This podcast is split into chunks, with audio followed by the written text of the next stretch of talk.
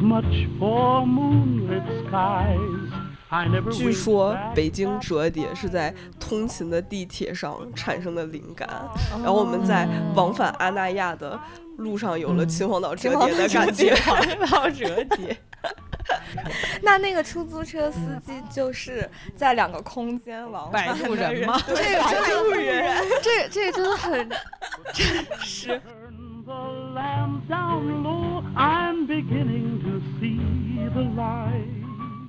感觉所有的东西都被定制的话，你就会感到一丝不安，嗯，甚至无法放松。但是如果有一些自然的东西流露出来，还会觉得这个东西是一个比较有人味儿的，呃，比较真实，它会变得立体。I never made love by 大家的这种城市人的话语都特别的以自我为中心，就老说逃离这儿逃离那，但是都是一些哪儿也没有逃吧，其实就是这样子。你只是从一个地方去了另外一个为我们这些人打造的地方吧。一边觉得不应该这样生活，一边又觉得这样生活还挺舒服的。back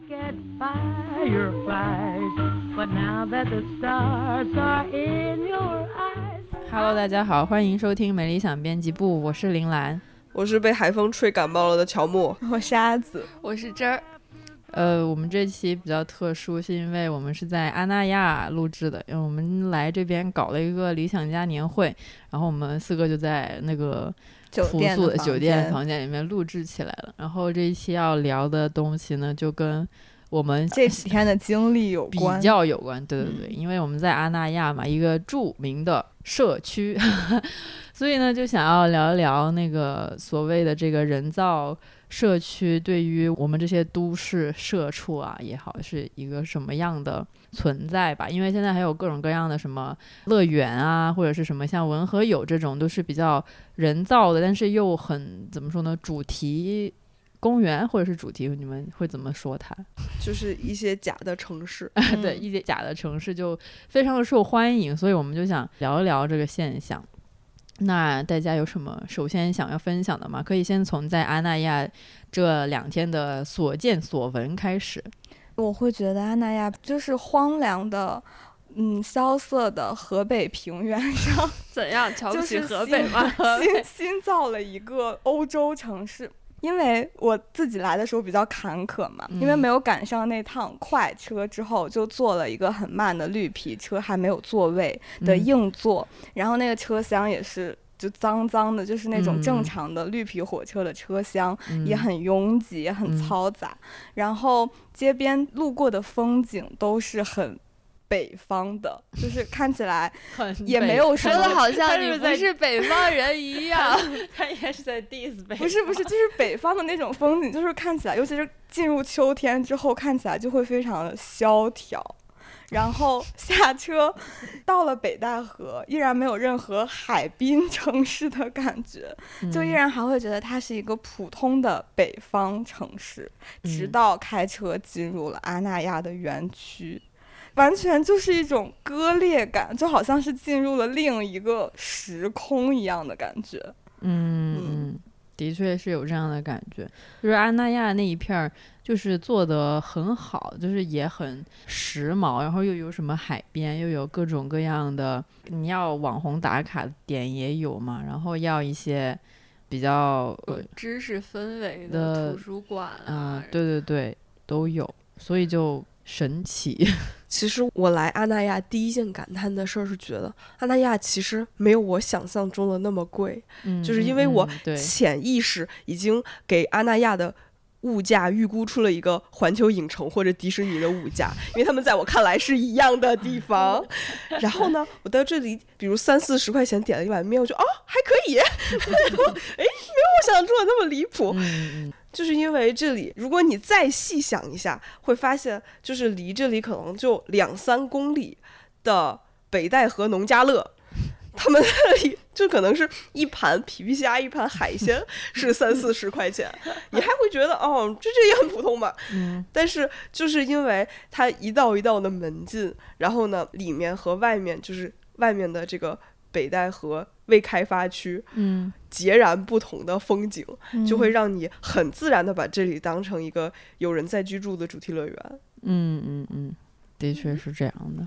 我一开始觉得它可能是一个怎么说有点好，但是也有一点点门槛的地方吧。嗯，就可能就像刚刚乔木说的，物价会比较高，因为准入标准也比较高。嗯然后进来了之后，其实我是有一点怎么说，有一丢丢惊悚感。虽然它的那嗯个楼看起来非常的干净整洁，而且就是下面是一些很时髦的店铺，但是楼上就会有那些小露台，嗯，还有一些业主在那里喝茶，嗯好像就确实是专门来度假的，这非常适合闲暇时光从都市或者是哪里过来看看海边。但是就是那种恐怖感，就是来自于好像这就是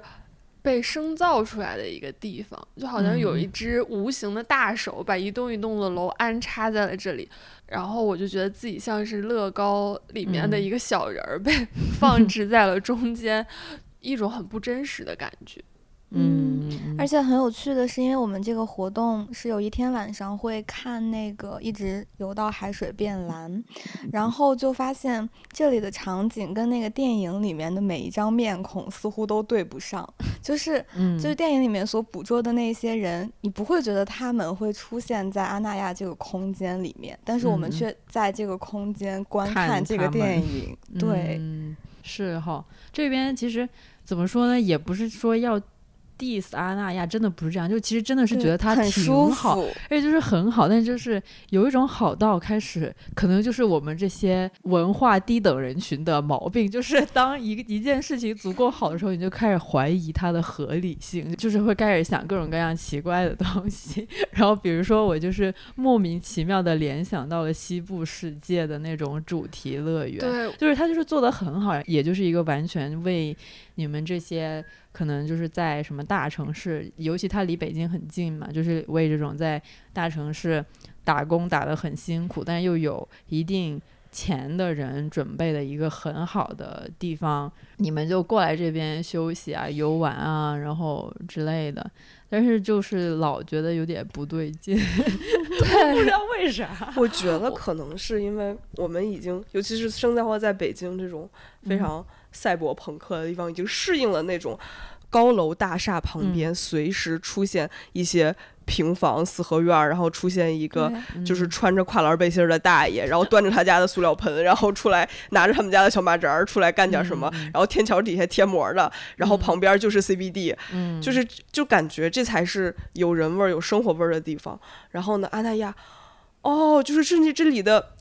老人，就是这里面的嗯所有人，甚至这里面的清洁工都穿的很得体。然后呢，就是这里街上就非常干净，然后也没有垃圾桶，然后也也很干净。嗯，然后呢，那些店就是每个店它的格调都很有，然后没有那种嗯就是突如其来跌下一个品味嗯等级的小卖部。对一个那个超市都会 让人很想要进去看看。对，就是结它那个超市，对超市，它那个超市叫海边市集。嗯我一开始嗯还以为是一个什么纪念文创对周对文创周边，我进去之后才发现是一个很精致的超市。说哦，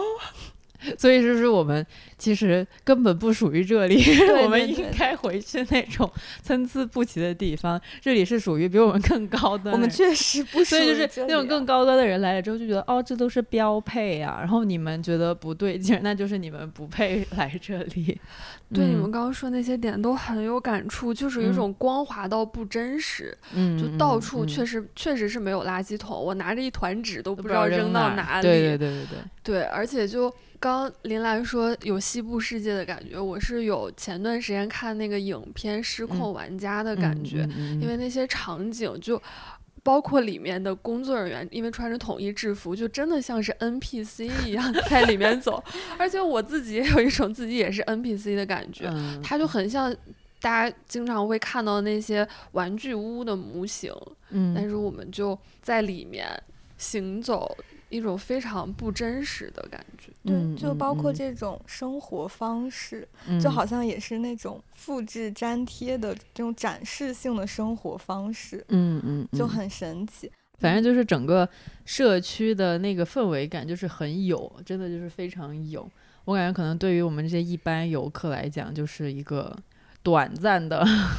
感受，短暂的感受吧。然后不知道，我真的不知道这那边的业主是咋想的。他们就是是不是就每天像看一些不知道奇怪的人进来，就看见他们哦，又有一批人进来了。然后他说嗯，然后他们就在阳台上喝茶，然后就是看着这些人的那种感觉。我觉得可能是那种，就当他那个社区的服务越好、越严密、规整的话，就可能也是有一那种，就是当你看不到跟你不一样的人在里面的时候。反而会有一种有一丢丢那种小小的害怕的感觉，就是有没有看过那个《Get Out》，就是那个逃出绝命镇那种，可能真的。不是在 diss 阿那亚，但就是不好的东西看多了，然后你人就会容易想很多奇怪的事情。就是我真的是不好意思。而且他因为还有那个班车嘛，可以随叫 随上。然后我们上到那个班车，看到旁边的场景，就真的很像是去那种主题乐园，突然会从一个房子里面出来一个人过来吓你。对对对对对，就是因为那像那个《逃出绝命镇》那部片子，大概也是就去了一个。世外桃源一样的地方，然后里面的人都很 nice，然后结果都是他们都是搞事情。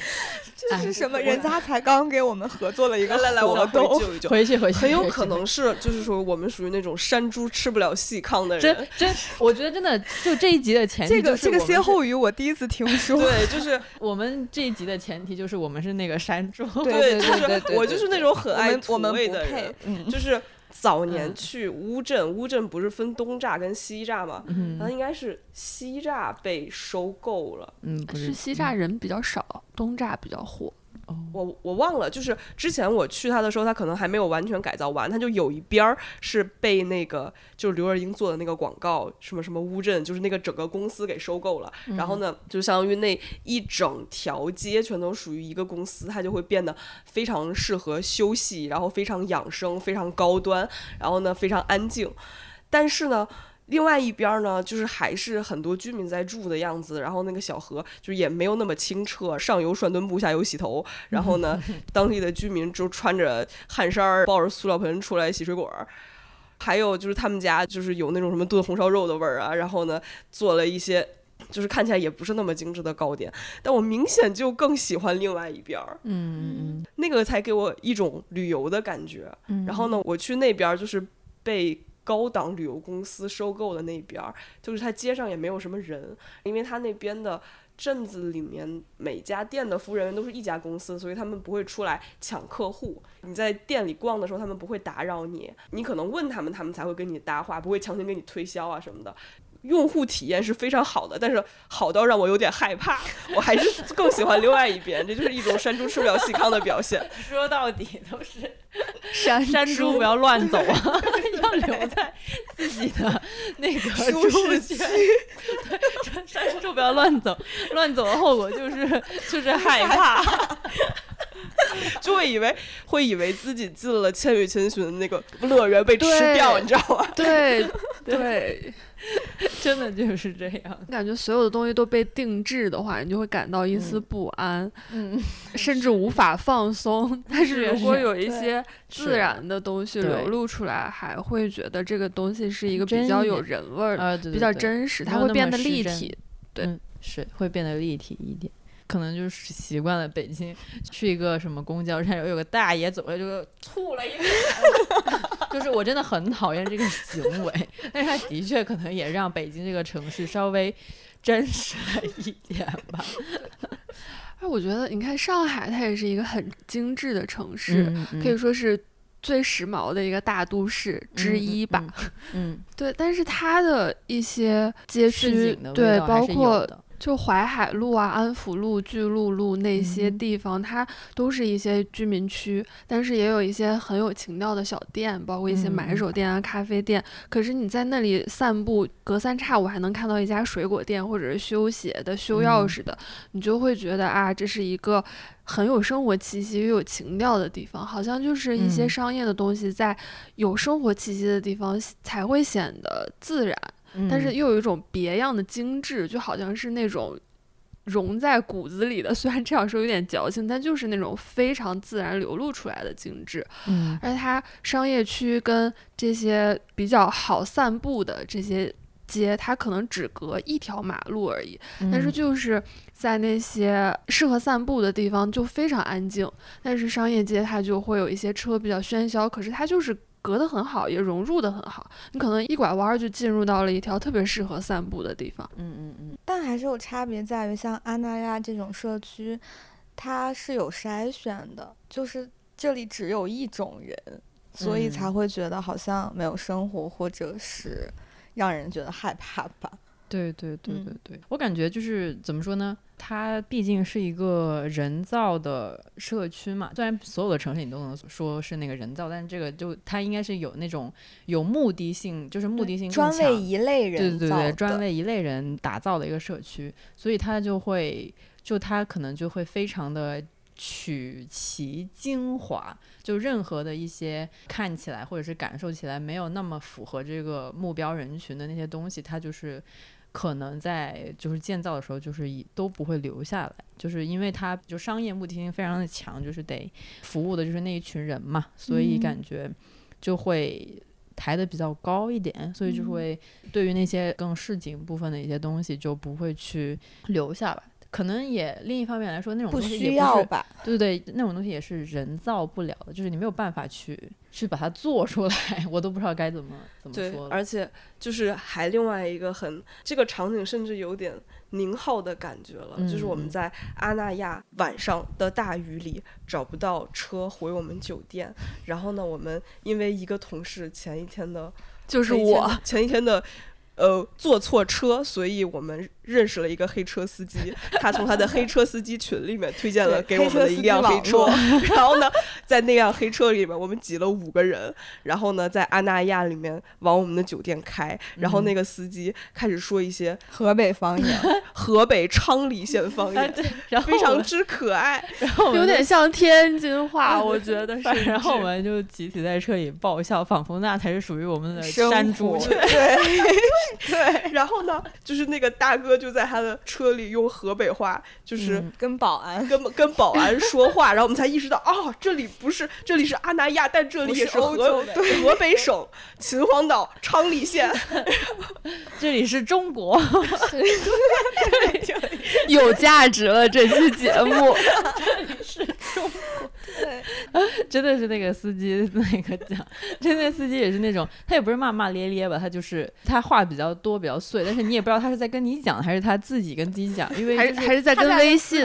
他有在聊微信。Sorry，对，因为就是雨下有点大嘛，那司机就一直在念叨用那个方言，就很好笑，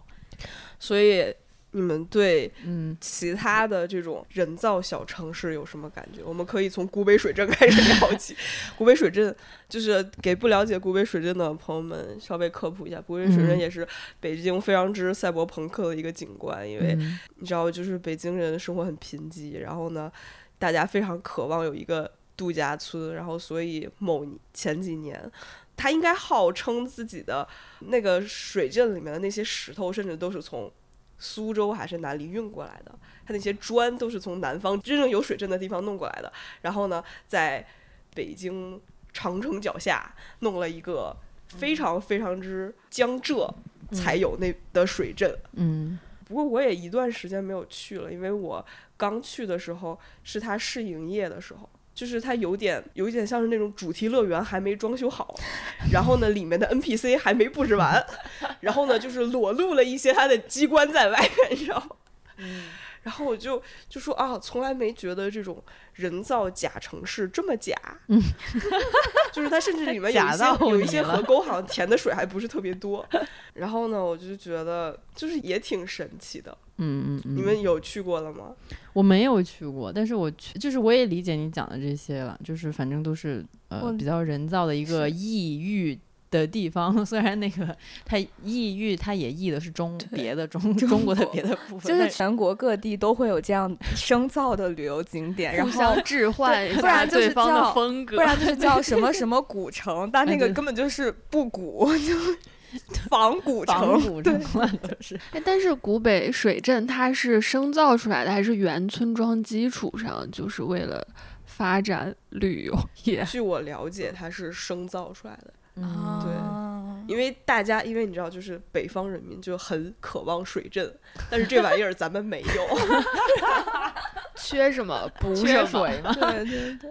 就是在想到这些的时候，就会有想到那个近几年很火的那个超级文和友嘛。然后它的那种概念就是那种给你复原那种什么市井小吃还是市井叉叉的那种东西。其实我没有去过文和友，但是我一直对它都是保有一个比较怀疑的态度，就是因为我老觉得就是它复原的那个东西，就是你为什么要复原它，我就不懂啊。就是因为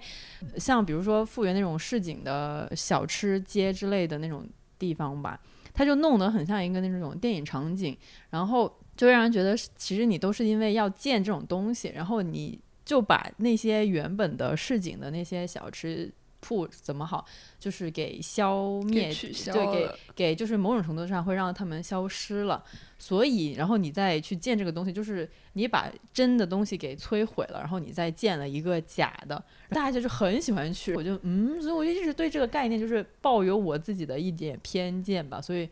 我也的确是没有去感受过，就可能他们那边真的服务或者是做的那个景业真的很好。but 我就是对这个概念本身就是抱有一点怀疑的态度，而且他们是一个以肯定就是一个以消费就是一个商业为主的一个地方嘛，就是跟本质上那些市井小店、街邻里就是一起去的那些铺子还是不一样的，就是那些会有更多人情的部分在吧，然后它更能形成一种所谓的邻里文化。但是像文和友那一类的东西的，它不会形成任何的文化，它只会继续加深那种什么景观社会，就是拍照打卡这种嗯所谓社交媒体的东西。刚才说的有点严重，就是我说不是说为了建文和友把那些真实的小吃铺都消灭掉，我的意思是为了就是那种城市发展，你为了让那些城市更中产化一点，就是或多或少都会将一些比较小的苍蝇馆子或者什么都给赶走了，或者让他们消灭掉了。然后再来再建这种类似于文和友的这种东西，我就会觉得有点，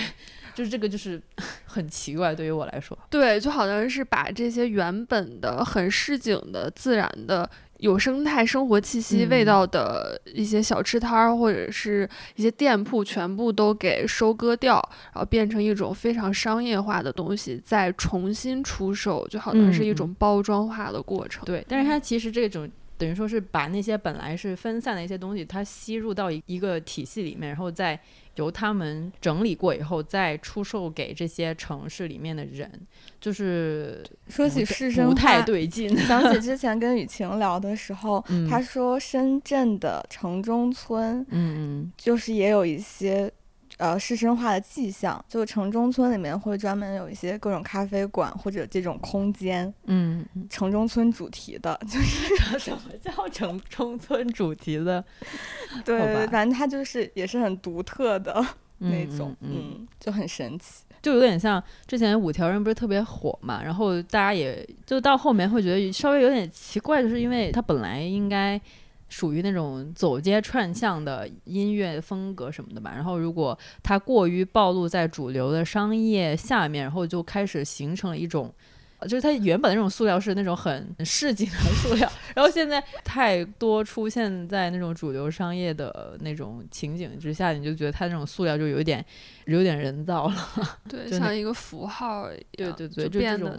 没有了它自己的那个价值。而且现在更神奇的一点是，真实景观主题乐园化，嗯，主题乐园真实社会化，就是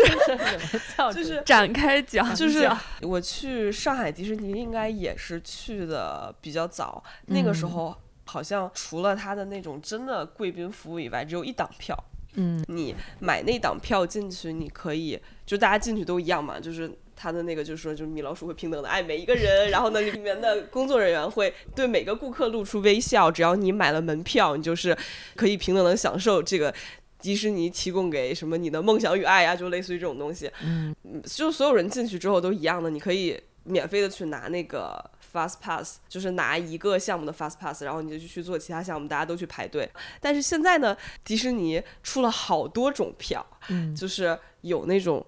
开园前早去一个小时还是早去半个小时的票，那样你嗯就可以在大家没入园之前进去玩儿。嗯然后呢，还有那种单个项目的 Fast Pass 你也可以买，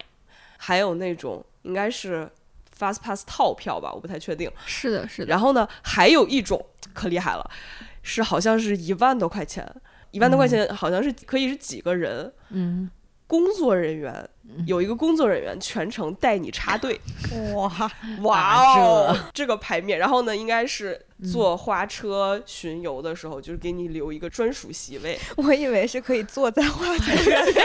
那可能需要更多钱。嗯，就是说，哦，主题乐园可分三六九等了，嗯，就是当然这个。他卖票也不能说他错，嗯。嗯，然后呢，就是现在北京开的那个环球影城也是，就是它虽然刚刚试运行啊，不对，这个时候播出的时候它已经正式运行了，对，但是它的票你也明显看到，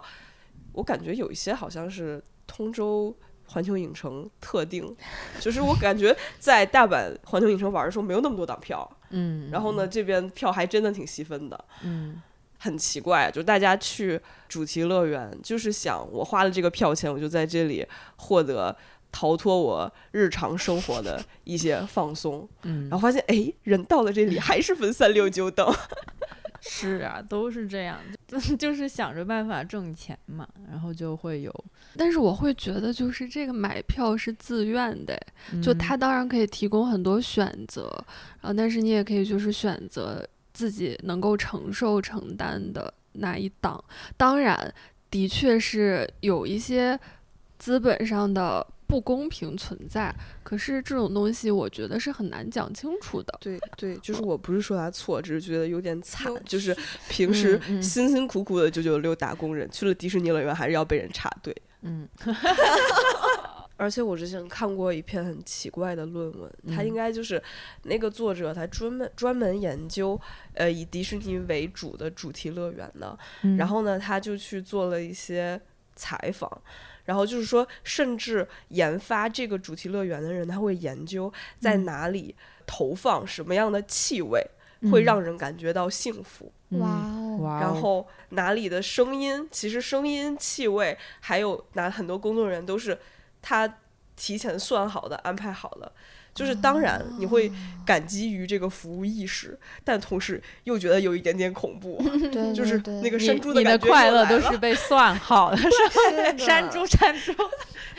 这个有一点主主动的快乐和和被动的快乐的差别。对，现在大家各种各样，连快乐都可以被人家算好了，天呐，也是太可怕了。我刚想到非常。随机想到一点，就是华生也也是一个心理学家，就美国的一个著名心理学家。他就是做一个实验室，就他特别聪明，然后因为做了一些违反伦理的实验，就被逐出、半逐出心理学界。然后他就是他发明的，在超市门口摆放一些口香糖或者是一些棒棒糖、巧克力之类的东西，冲冲动消费。对。大家看到他就是会想要拿，所以他就是专门为超市设置了这样一个区域，因此获得暴利。哇哦！所以要在什么迪士尼这些也放放这些东西，对，都有的。就是他一般就是收银的旁边都会有一些售卖小物件的，因为小物件它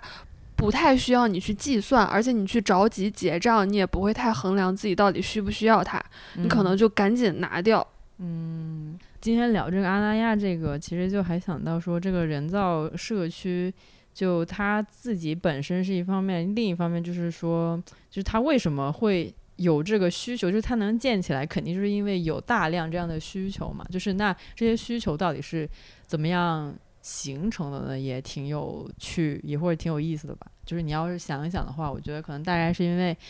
我们自己在城市里面都生活的比较苦兮兮的。天天打工九九六什么的，然后就大家都很渴望有个地方可以逃离或者什么 get away 那种之前很流行又有点俗的一个英文单词。之前我们在讲一些服务业的时候，会说到的一个说法，就是说我们这些人，比如说会用到外卖，都是因为我们自己本来的时间都被工作或者是叉叉占据了，然后我们就不得不用工作换来的钱去买别人的时间来服务我们，所以就它整个东西还是指向了一个系统吧，就是这样笼统的讲。那像阿那亚这种人造社区会出现，可能也是指向了就是城市人的一种。咋说呢？一种病，现现代病吗？还是什么？我觉得我这里好像下了一个太大的判决，不太合适。但你们懂我啥意思？我们应该邀请一位业主过来 聊一聊，为什么他会在这里置 业？他说因为我可以，我有钱。对对，嗯，对，但是对于我们这些非业主，就是业主和游客的体验应该会完全不一样。对对对，对于业主来说，可能就只是在这里买一个房子，然后可能周末过来住一住啊，或者老人和小孩过来住一住那种。对，对，但是我再回，因为我之前去过另外一个海边度假村，它跟这里给我的感觉就完全不一样。我不明白，就是为什么这两者之间会感觉不同，我又会觉得在阿那亚有一些害怕。难道是因为楼的高低问题吗？这又是什么心理学？哦我不知道，我觉得是不是还是因为就是你一旦说阿那亚外面就实在是反差太大了，所以而且那种我们现在住的酒店外面都是农田，也不是看出去是哪有就是农啊，只有哦田好只有荒地。对对土对对然后有一些铺的很好的那种柏油马描述一，下我们现在住的这个地方，嗯，是周围都是很空旷的野地，然后有一些待建的房子。嗯我们这个是一个白色的楼群，拔地而起，对，很高的白色楼群，然后会有露天的泳池，蓝色的露天泳池在白色的楼群中间，然后周围所有的景观都是土黄色的。是，就是可能比如说像去个什么泰国海边度假的话，就是那个你也能住那种很对，你可以住那种很 fancy 的酒店，但是呢，它连着外面的那些地方依然是那些，对对，对就是依然是那种普通泰国人会生活的地方，所以就是它没有一个割裂感，它只是这里有个五星级酒店而已，然后你会在什么海边散散步，然后你要是想要吃饭，你也可以去路边摊吃饭，就是不会那么割裂。但因为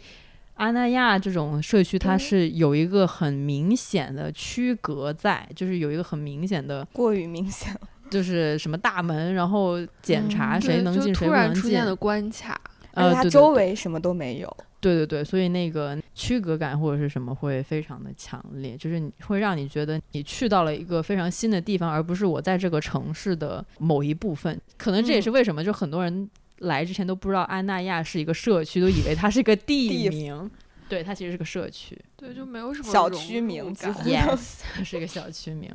这样说来，还专门圈出来的这样一个区域，然后打造成了一个让大家可以来休闲度假的地嗯嗯方。嗯嗯但是它场外的其他的原本就属于这里的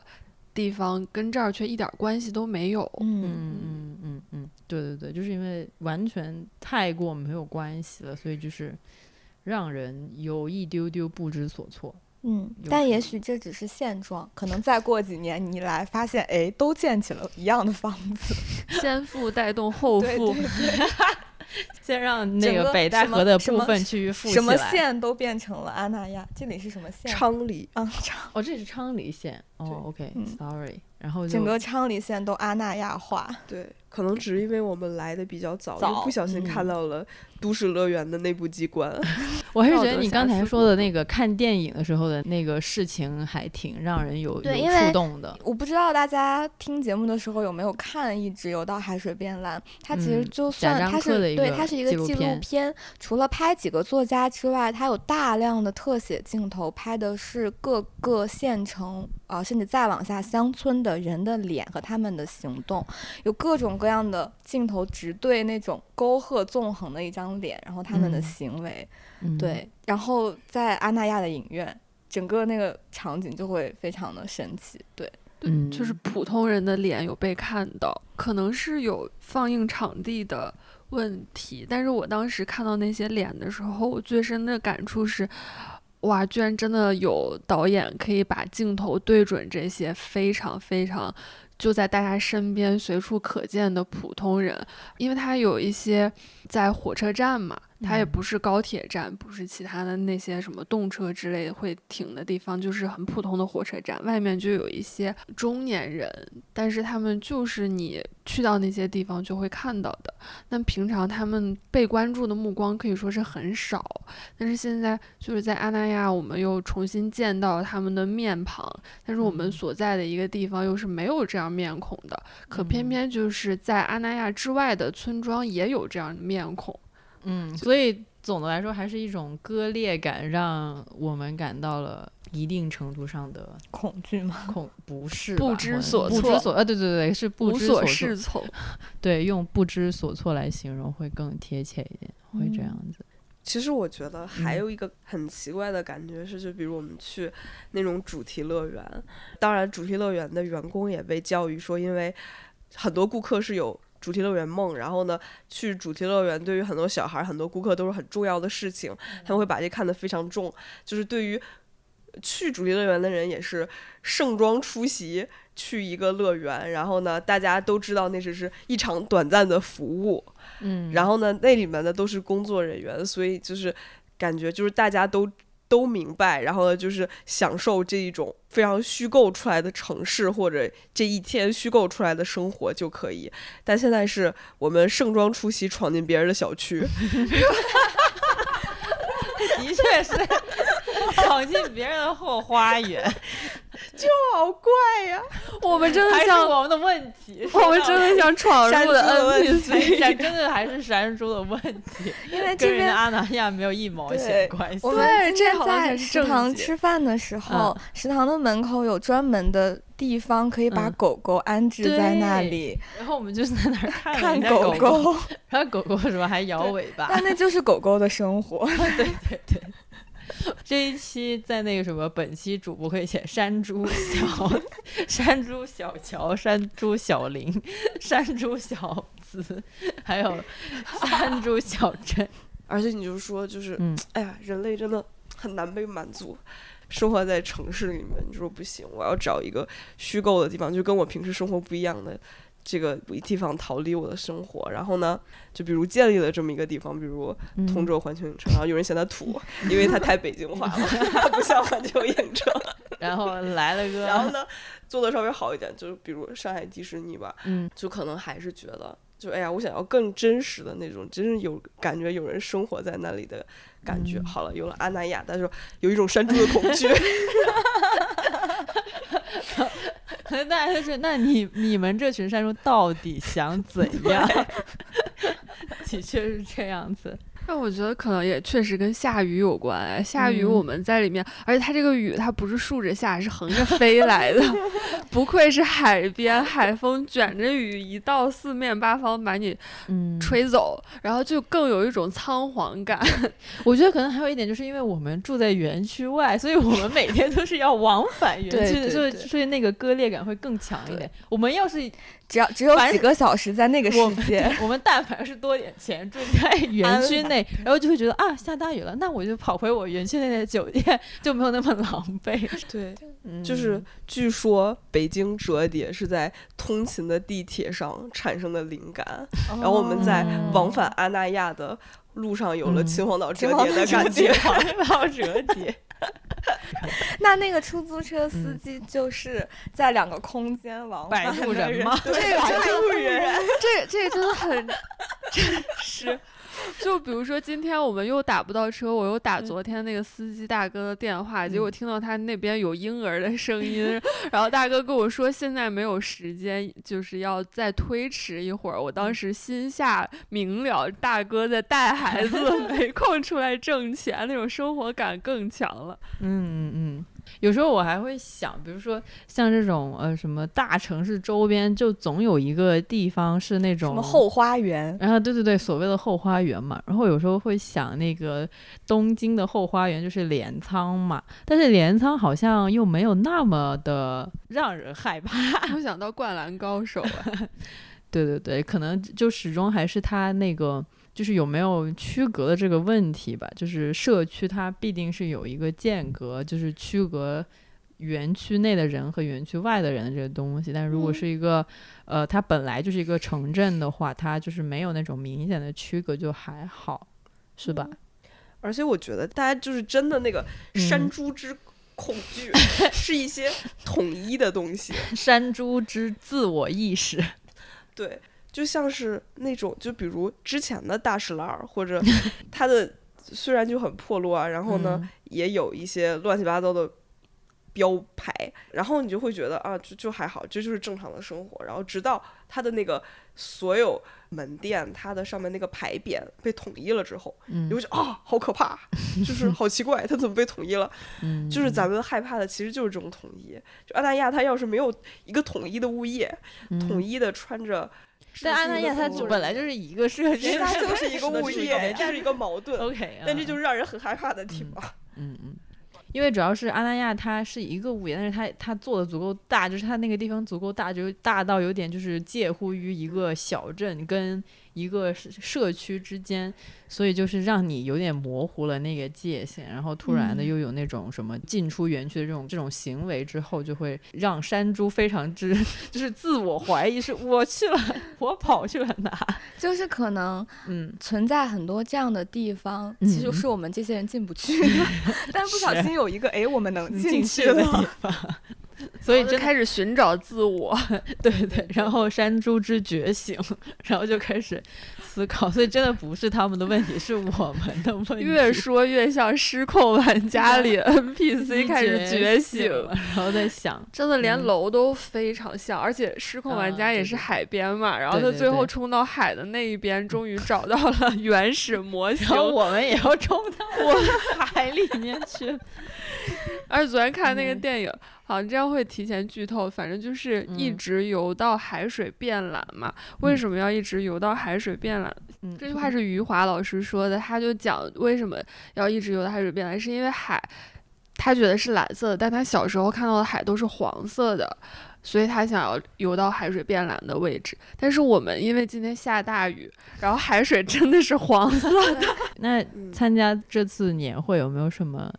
别的一些正向一点的感悟呢？因为这个就是有很多天气原因，真的你不得不说，这个就是我们来的这两天就是又下雨又刮那个大刮风，树都刮断对，了，就是我们这些在园区内没有安家之地的人，就稍微有一点点狼狈。对，对我我真的觉得如果是大晴天大太阳的话，可能就是体感会好好很多会多。好很多。对，起码你就是晚上你感觉走一走，对，就是 就是有心情、有余力去走一走。就比如说我那天晚上因为走错酒店，它嗯如果是一个晴天傍晚的话，我真的是可以再走回去的。就当散步嘛，对其实就是不论是嗯走回园区更中心的地方，还是自己就走到酒店，它那种嗯本身的晴朗天气就会给你一种安全感和自在感。嗯嗯，是的，就是这种得体或者这种体面的保障是需要很多钱来买的，不然就只是山猪而已。山猪连雨衣都没有。是啊，有没有什么正能量一点的事情可以分享一下？这几天跟理想家们的交往或者是什么的？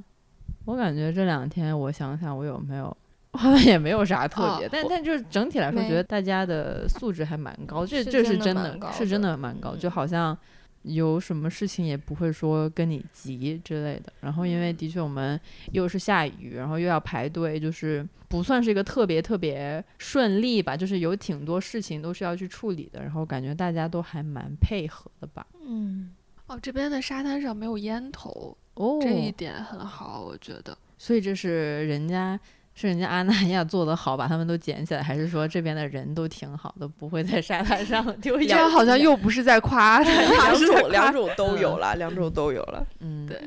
没有烟头的那个沙滩，我觉得还是挺难得的，因为经常这儿一个那儿一个。嗯，对，沙子是真的很干净，也没有垃圾什么的，应该嗯是有人随时在对对对。负责处理，我觉得。对，这样对很是经典，因为它垃圾桶很少，但是确实地上没有垃圾。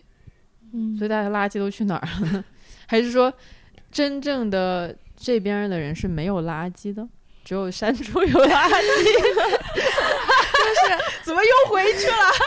就是那个那个什么破窗效应嘛，因为就是没有垃圾，所以大家不好意思扔，啊，对，地上有了垃圾才好意思扔，嘛。对对对对对，嗯其实，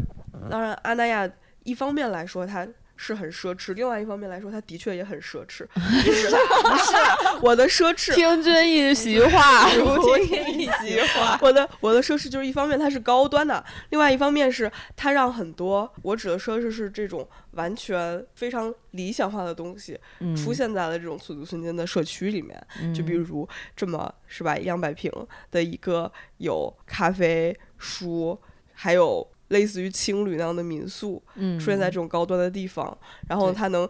每天办那种很高于生活的那种艺术展，或者他的呃非常非常实验性的话剧，就是我知道前一阵阿那亚戏剧节的时候，还有那种叫什么，在海边搞的，对，在海边，然后呢凌晨就非常实验性那种东西，它是感觉是很先锋、很提前的，让它发生在了这块土地上，就是。河北，对对对对，就是对于文化来上来说，它是很奢侈的一件事情。但是这里的人，就是也能找到愿意来看他们的人，也能找到愿意来支持他们的人，也是很难得的一件事情。对，其实也有挺多文化界的那些品牌，就是把一些线下店都设立过来了。你们有去那个什么卷宗书店吗？我还没有去到过，其实还挺对 wallpaper，就是栩栩华生的那个，就是他们。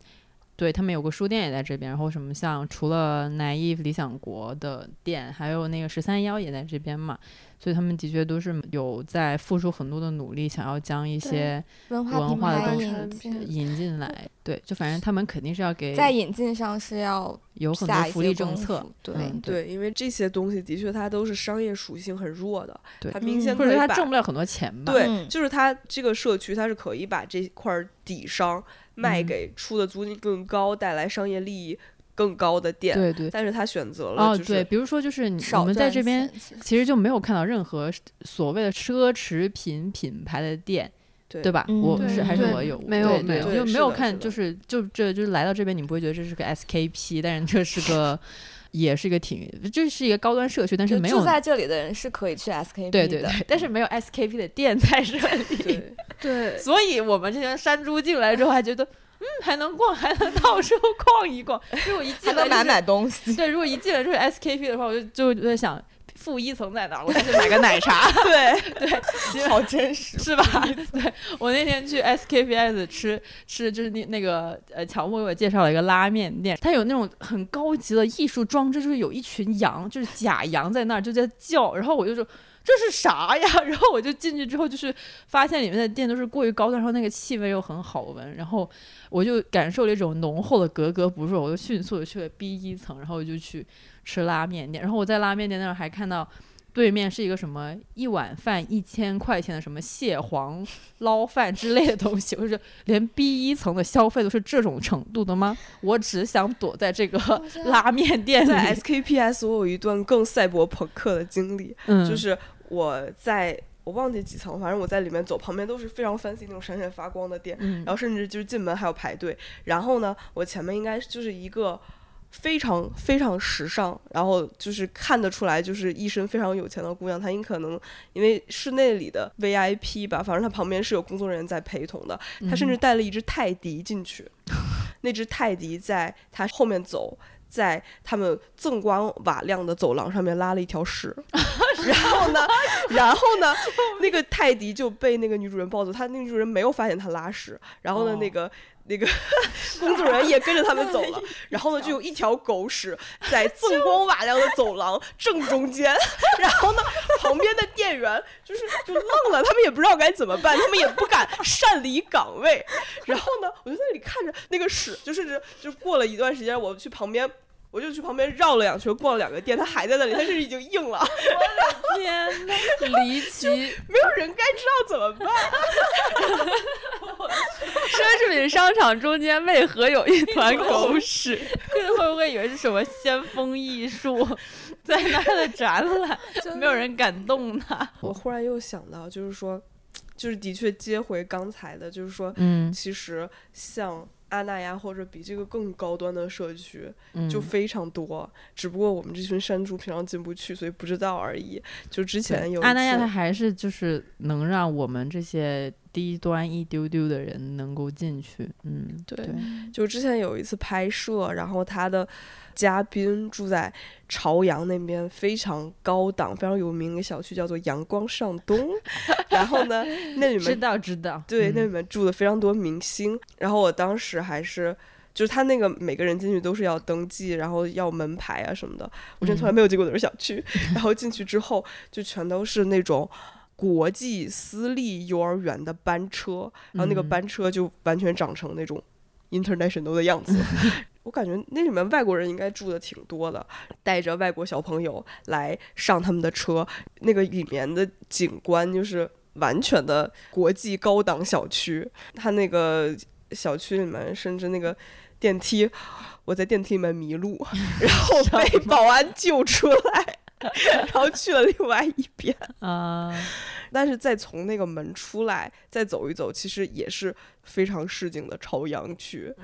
然后就感觉像是我这一个上午误误入了一个什么地方。其实这种地方多的是，只不过是我们平时真的不太有机会进对去。对对，你没事儿确实不需要去人家的小区晃悠。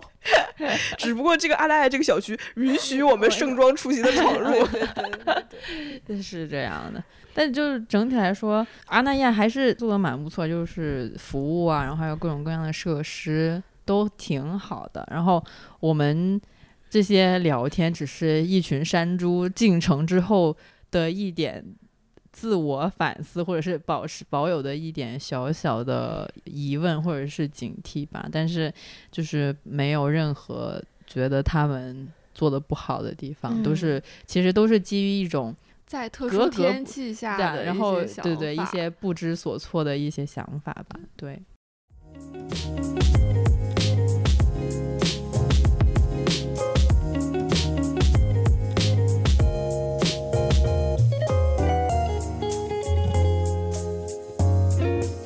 老感觉就大家都说什么逃离城市，逃离城市，就是有一种叫啥呢？有一种在逃公主的感觉，就是没有，就是说啥？一旦一旦是，我觉得你现在就是已经在说梦话了。不是我头被挡到因为我刚才刷朋友圈刷到一个人说什么逃离城市计划，然后就发了一些很 fancy 的图哦，片。要描述一下我们现在录音的状态，就是我们穿着睡睡衣衣窝在沙发上和床上，所以可能聊着聊着就确实是梦话。我没有很清醒，我只是就是就是我有时候一些东西在我脑子里面过了，然后我没有把它全过程讲出来。对于别人来说，就是我突然说了一个莫名其妙。就前面有十句话在你心里。啊，对对对，已经过去了。就是我刚看到了朋友圈里面有个人发什么逃离城市计划嘛，然后就觉得很中心，就是很什么，就是没有人说逃离农村。因为大家大家想在实际行动上都在逃离农村。就是因为逃离城市已经是一个很 privilege 的行为，就没有人会说逃离农村。我就是突然突然就是想到了这个事情，就我还是没有 get get 到到他和在逃公主的 联系。我我理解你的意思，就是大家每次说到逃离，还有一种很 fancy 的感觉啊在里面，就是你哪怕出去露营，都是那个叫什么逃 glamping，看 glamping camping 对 glamping 对对吧？会就是它是那种精致露露营，对对对，就是啊你在那里面不是那种不是真的是风餐露宿、不是真的营野营帐篷，对在那里吃冷水泡面的那种东西，是你带着你的精致的小炉子、小冰箱，还做点什么手冲咖啡，然后呢弄一个那个天幕，然后也不晒着，然后呢，甚至带点褥子，带个野餐垫儿，带个野餐篮，带个陶瓷餐具，就带了几千块钱的装备过去露营。哎，哪怕是那种逃离，都有一种很体面的感觉。但是我们真实生活的逃离，就是宁浩那种感觉，就是那种 逃离阿那亚，那种屁滚尿流的。就是不好意思，粗鄙之语，就是对。我主要是不太喜欢，就是老说逃离城市什么，你也不会真的逃离啊，就是你还是会回去。就我就是对于这种比较社交媒体主题的朋友圈感到了一丝丝的厌倦。重点是，就是你想逃离城市，也不是想真的回到那些非城市的地方，你想逃离到另外一个虚假景然后观。就是在复制另一种生活。对，就是想逃离到另外一个虚假景观，就真嗯实的那个山林原野吧，也不愿意去。对对然后？呢，就甚至现在很多的那种度假村，它都是在那种山沟里面平地起五星酒店，画一圈儿，然后那个五星酒店在里面提供很好的服务。你说是逃离，去逃离到一个山沟里，只是你逃离到山沟的五星级酒店嗯里的虚假城市里，对吧？对对对，是还是那个钟理之前跟梁红对谈的时候，他说是现在的人很喜欢将什么所谓的农村或者是乡下当成自己的逃离地点，就是但是他们应该是独立的一个地方或者怎么着吧，就是大家的这种城市人的话语都特别的以自我为中心，就老说逃离那儿逃离那，但是都是一些哪儿也没有逃吧，其实就是这样子，你只是从一个地方去了另外一个为我们这些人打造的地方吧。对，而且就是说现在的更多的假城市出现，然后呢，嗯。这种城市游乐园化，会不会觉得其实现在大家真的已经被城市宠坏了？是啊、就是虽然啊想逃离城市，但没有逃离城市的本领。对，或者是对城市那些体系，或者是城市生活里面的那种便利，就是没有人愿意放弃，只是嗯想要去一个山林里，但是里面能够叫到外卖，那就完美了。对，就是今天早上我错过了酒店的早餐点儿，嗯，然后呢，我想当然的想点外卖，然后一打开全都是。秦皇岛农家乐，然后 我还觉得非常不适应，说哦，这哪是旅游？嗯，但是这就是完全被城市宠坏了呀。对对对，被城市文化文明，一边觉得不应该这样生活，一边又嗯觉得这样生活还挺舒服的。真的太舒服了，空调与外卖。因为我一直承认我就是那种非常嗯需要城市的人，我出去玩儿我也必须得去城市玩然后之前像那种非常原始化的地方，我之前就是一直非常不感冒。然后嗯直到呢，我前一阵儿看到有一个旅游博主的 vlog，他拍的是他去西藏去拉嗯萨，然后呢，我一下就被他种草了拉萨。然后我嗯 反思了一下是为什么，因为他那里面拍的是他去拉萨一个弥散式供养的五星级酒店，就是 那个那在那里甚至不会缺氧，因为整个酒店它弥散式供养。然后呢，那边也有很多精品店，什么咖啡厅，然后那里的嗯。什么一些手工艺品，然后我就哎一下子被吸引，但是都啊都去西藏了，都去拉萨了，还是你还不缺氧，对，就是还是要追求这种东西，然后还追求缺氧 就是，就是嗯不是追求精品咖啡，对追求精品咖啡，就觉得啊。就是当然，它城市化很好，就是它旅游城市化很好，但是又觉得是不是，也许应该有一点点区别的，就是它是它毕竟它是拉萨，对对，因为我之前旅游也是有去过那些算是经济比较欠发达的国家，就是你去到那里之后，也还是会非常自然的去寻找那些你熟悉的东西，比比如说肯德基，或者是看起来很体体面面的咖啡馆，就是会不由自主的就进去，然后你大部分的时间也是在那里消费的感觉。对，其实是也会体验街边的店，但是那不是你的舒适区，真的是。嗯嗯嗯，是还是会下意识会去找以前熟悉的那种生活方式吧，就是在城市久了都会这样子。就就好像是我们的身体已经被宠坏了，然后嗯它已经有了一个它更舒适的状态。我觉得你刚刚说那个去西藏，就去拉萨有那种弥散式供养的酒店，哇，真的好真实哦！就真嗯大家的身体可能没有那样子的强素质，可以就是忍受高原反应。但是如果真的有一个给你提供氧气的地方，你就会觉得哎，可以不怎么费力的，然后就去到一个比较神圣的地方。嗯我记得之前道长在嗯《一千零一夜出走记》的直播 里面好像也讲过类似的东西，就是他那里面讲的，就是威尼斯在经历一个变成迪士尼的过程，就是其实。哎呀，扣题了。其实现在很多旅游城市也都逐渐变成迪士尼，就是大家会愿意去找那种连锁酒店，甚至那种五星级酒店。大家对它的要求不是它真的够那么好，而是它真的够标准。嗯，就是你能在每个城市的每一个地方吃到你意料之内的东西。大家是需要这样的，就是现在现代人的旅游是非常需要这种东西的。但其实旅游应该是一个完全接触另一种生活，带入另一种生活，体验当地一些真实的东西的过程。但是现在很多人想体验这个过程，又吃不了这种苦，这是一个非常普遍存在的问题。对。互相矛盾。当这部分的人多了起来，然后那些原生的文化也会为了迎合那部分的需求嘛，然后就会建立很多这些标准式的东西嘛，以可以吸引更多的游客之类的，就是一个好像难以解决的矛盾吧。就是享受现代化带来便利的同时，你也不可避免的就要失去一些能力。去体验一些更自发、自然、原生态东西的能力，你也不太会给自己这样的机会，完全沉入到那样子的一个环境里，因为有更舒服的对比了，嗯，你就会有其他的选项。没办法去耕田了，没有办法去种地。呃，而且说起来好讽刺，刚才我们还自嘲为山猪，笑死，根本不是山猪，山猪能力强多，是被是被城市圈养的烤乳等猪，中等中等猪是是山猪，山猪觉得就是下个雨还不知道咋走了，就是山山猪说就这你们也配？对。山猪就是乱跑，就一下就跑走了。我们成了没有身份的猪，对，我们就是低级丧炮，就是一种低级猪。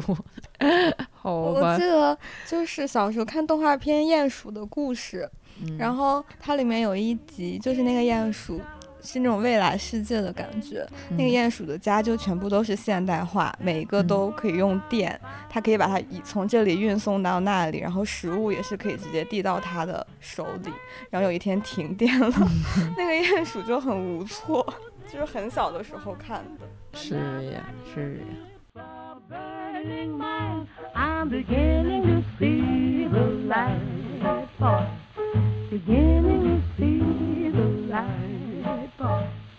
beginning to see the light.